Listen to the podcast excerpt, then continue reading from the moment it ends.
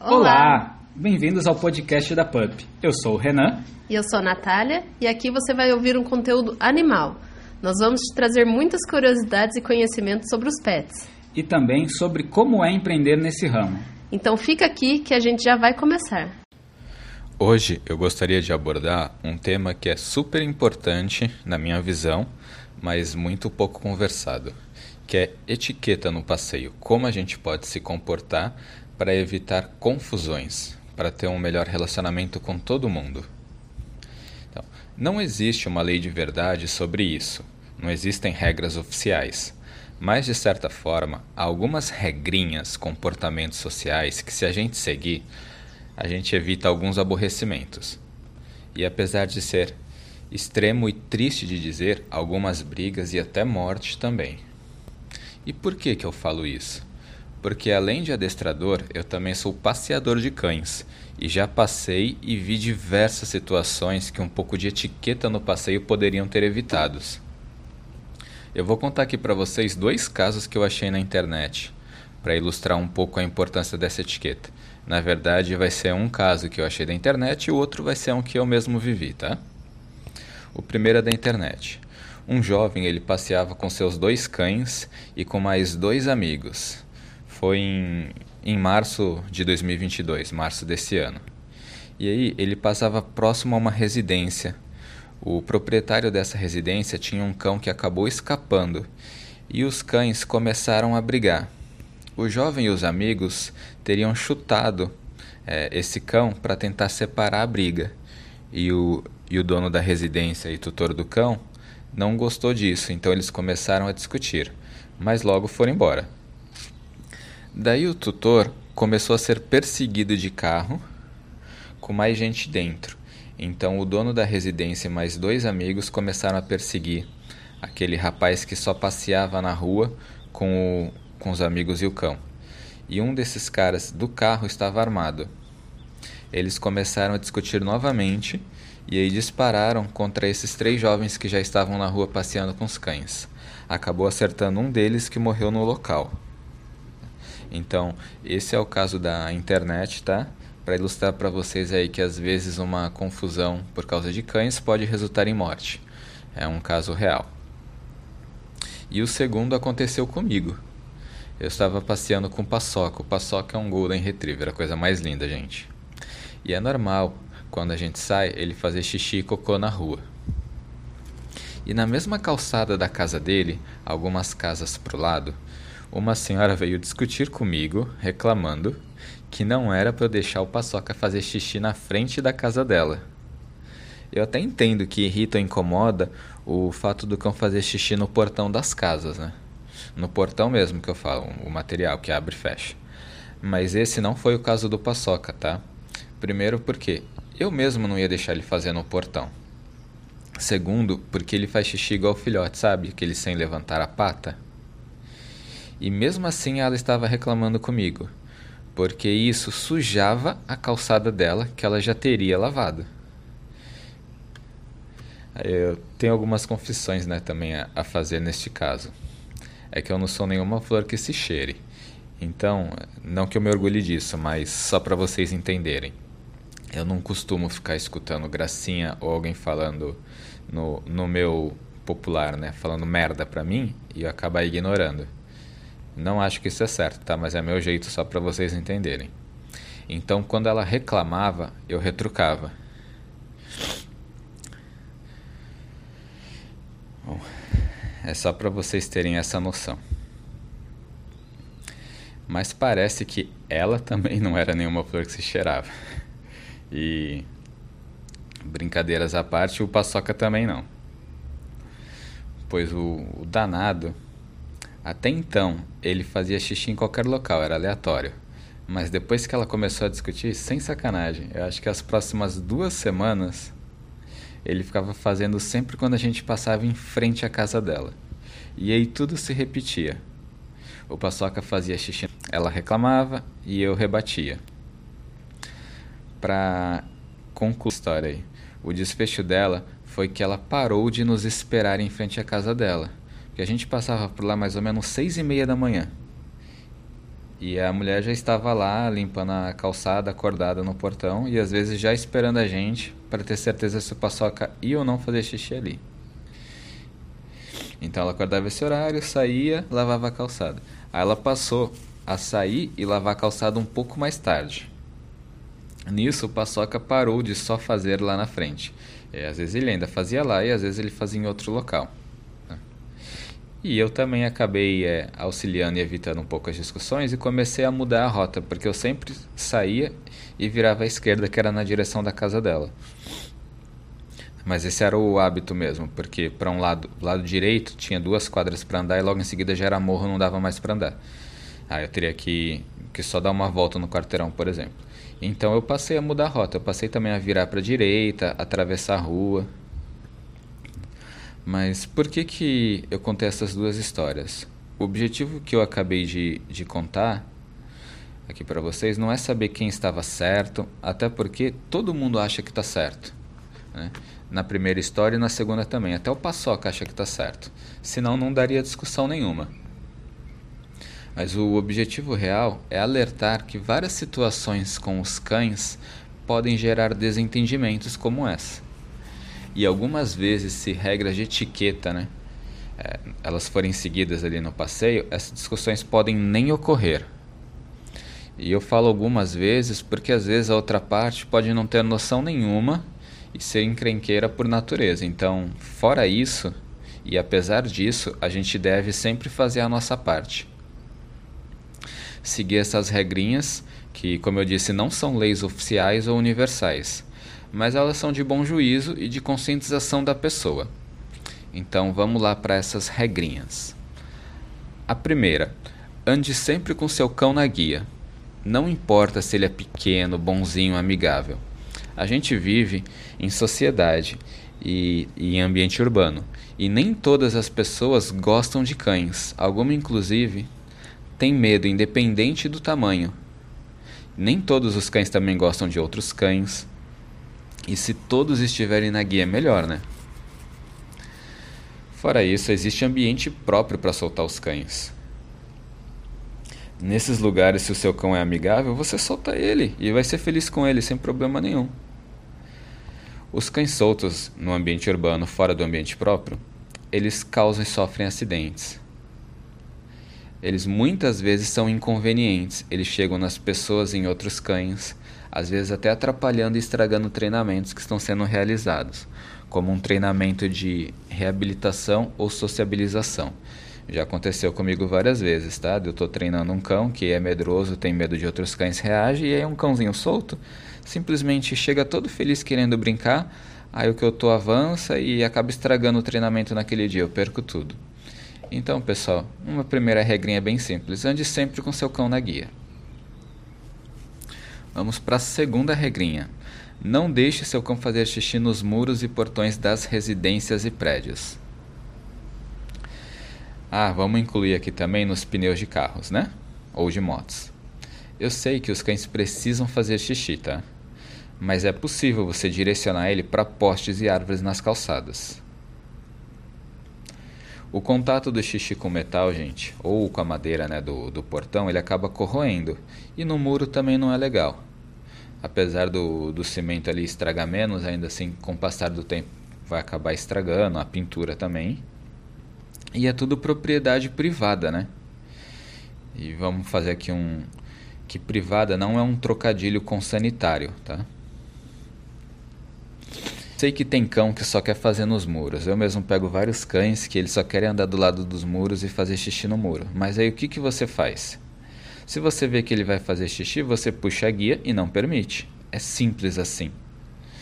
Então vamos evitar que o cachorro faça xixi numa propriedade particular. Terceira regrinha: recolher as fezes do seu cão. Eu sei que parece óbvio isso, mas mesmo o óbvio precisa ser dito porque tem gente que não recolhe.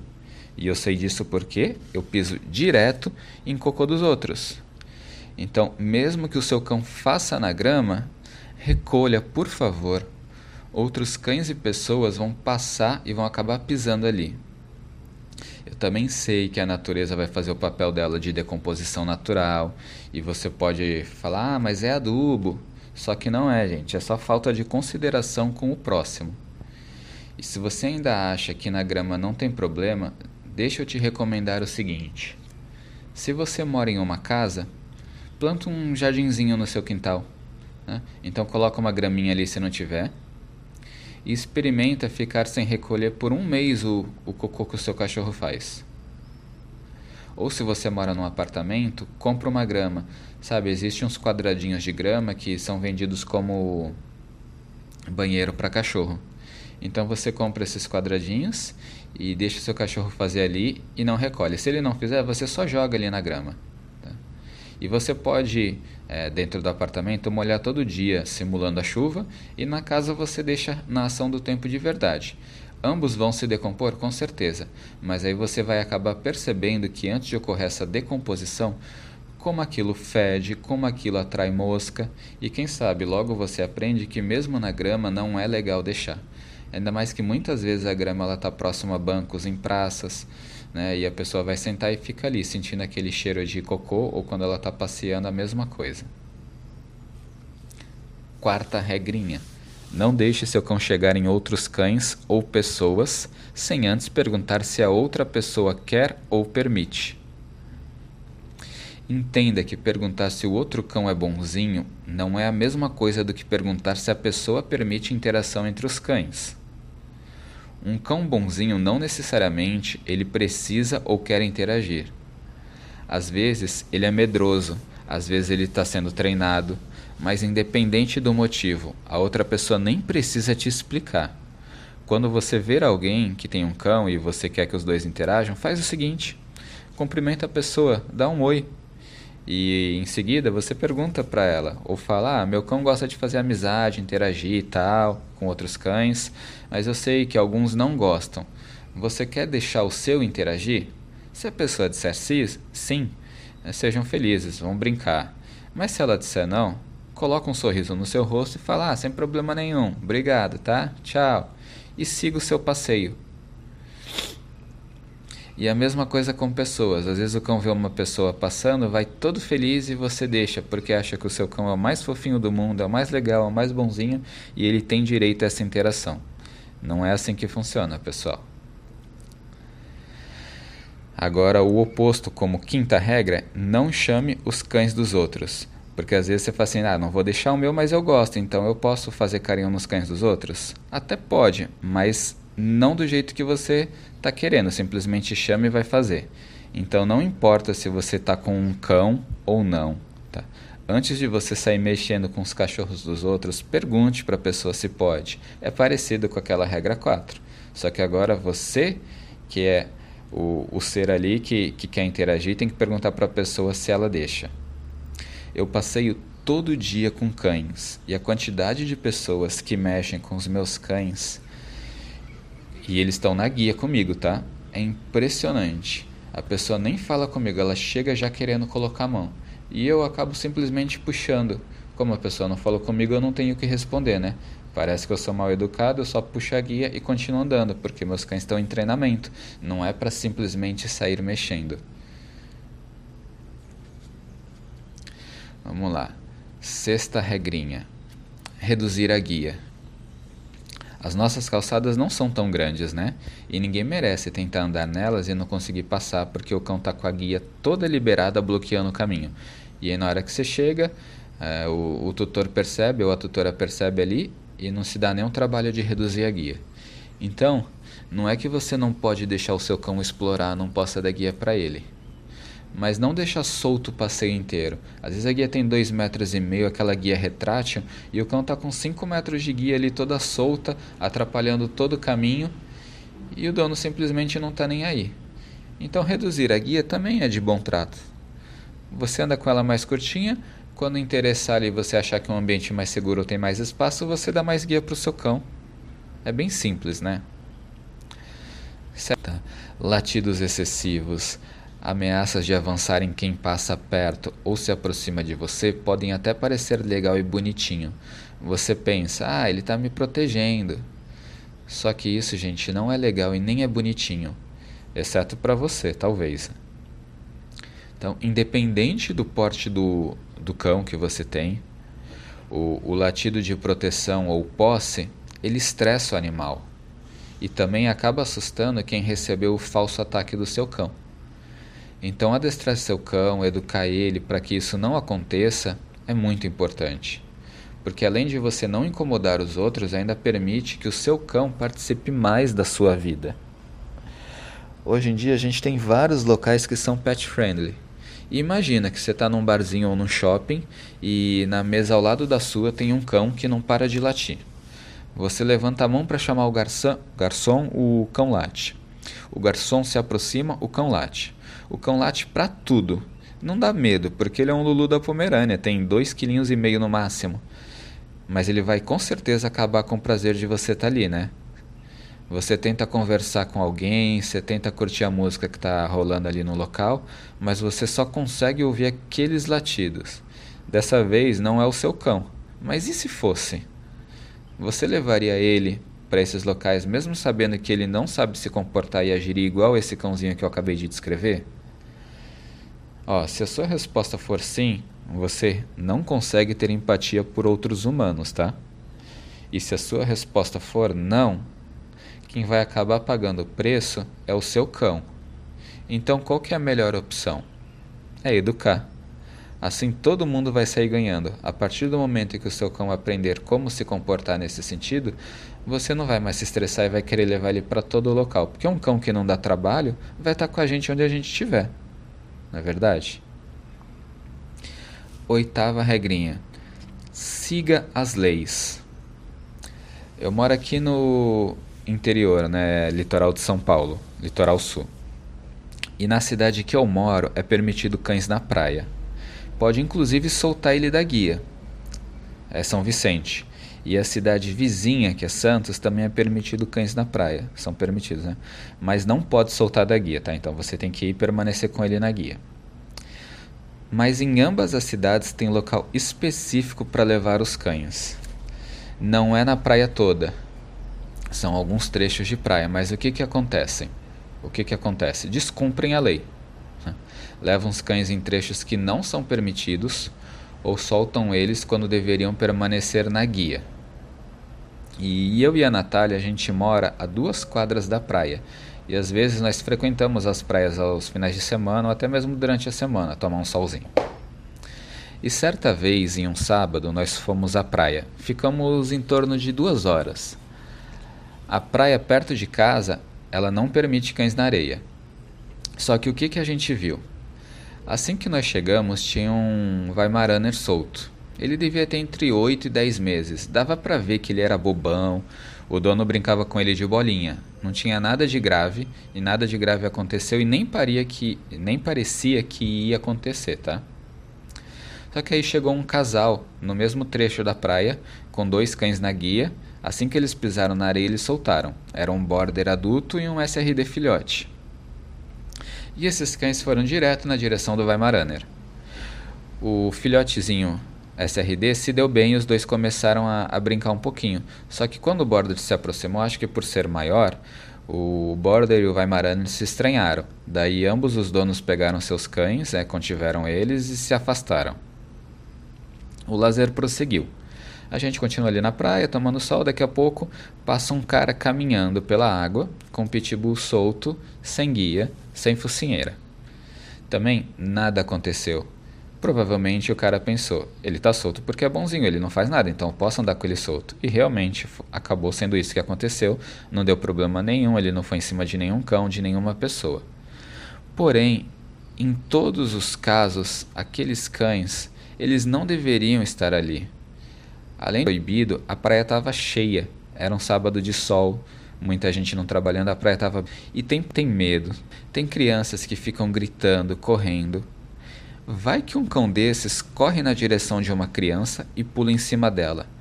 E eu falo para brincar, tá? Nem falo de atacar. Ou então ele começa a perseguir alguém que está ali treinando, fazendo um Cooper, dando uma corridinha na, na areia ou jogando bola vai ser super desconfortável, né? No fundo, a gente nem se incomoda de ver os cães na areia. E a gente queria que fosse liberado em todas as praias. Nós sempre vemos ele e os tutores felizes. E é muito gostoso de ver isso. Só que se não é permitido, fica chato. Ainda mais com a praia lotada, né? Então a gente sabe que a fiscalização é um ponto fraco no nosso país, que criam leis, leis que são até interessantes e por vezes muito sensatas, mas que ninguém fiscaliza. Por isso, na maioria das vezes, não vai dar em nada levar o cão. A gente sabe. Só que vai bastar uma denúncia, ou pior, um acidente ou incidente envolvendo o cão, para essa corda arrebentar. E a gente também sabe que ela vai arrebentar sempre do lado do mais fraco, que nesse caso é o cão, infelizmente. Vou citar para vocês um exemplo real também que aconteceu. Desculpa que a memória vai falhar. É, aconteceu já faz um, um, tempo, tá? Foi antes da pandemia. Eu li essa matéria e não, não salvei ela. Foi na região centro-oeste do, do país, se eu não me engano, tá? E envolvia um cão, um border collie, que acabou mordendo um político da, da cidade daquele estado. Tinha um evento, o, o político foi assistir, prestigiar o evento, o border estava com o dono. É, não sei se o, se o cão escapou ou se ele estava solto. Eu sei que o cão acabou mordendo o rosto do político. E qual que foi o resultado? Esse mesmo político que teve o rosto mordido criou uma lei que foi aprovada que todo cão acima de X quilos era obrigado a andar de focinheira. Ou seja, rapidinho teve uma, vamos dizer assim, retaliação. E quem que saiu perdendo foi o cão. Não que usar focinheira seja um problema. Se o cão for acostumado, ele nem vai ligar. Mas vocês percebem que o cerco vai se fechando e sempre que algo dá errado, o lado que aperta é o lado do cão? E essa é outra lei que Geraldo respeita, né? A focinheira. Acabamos de falar aqui.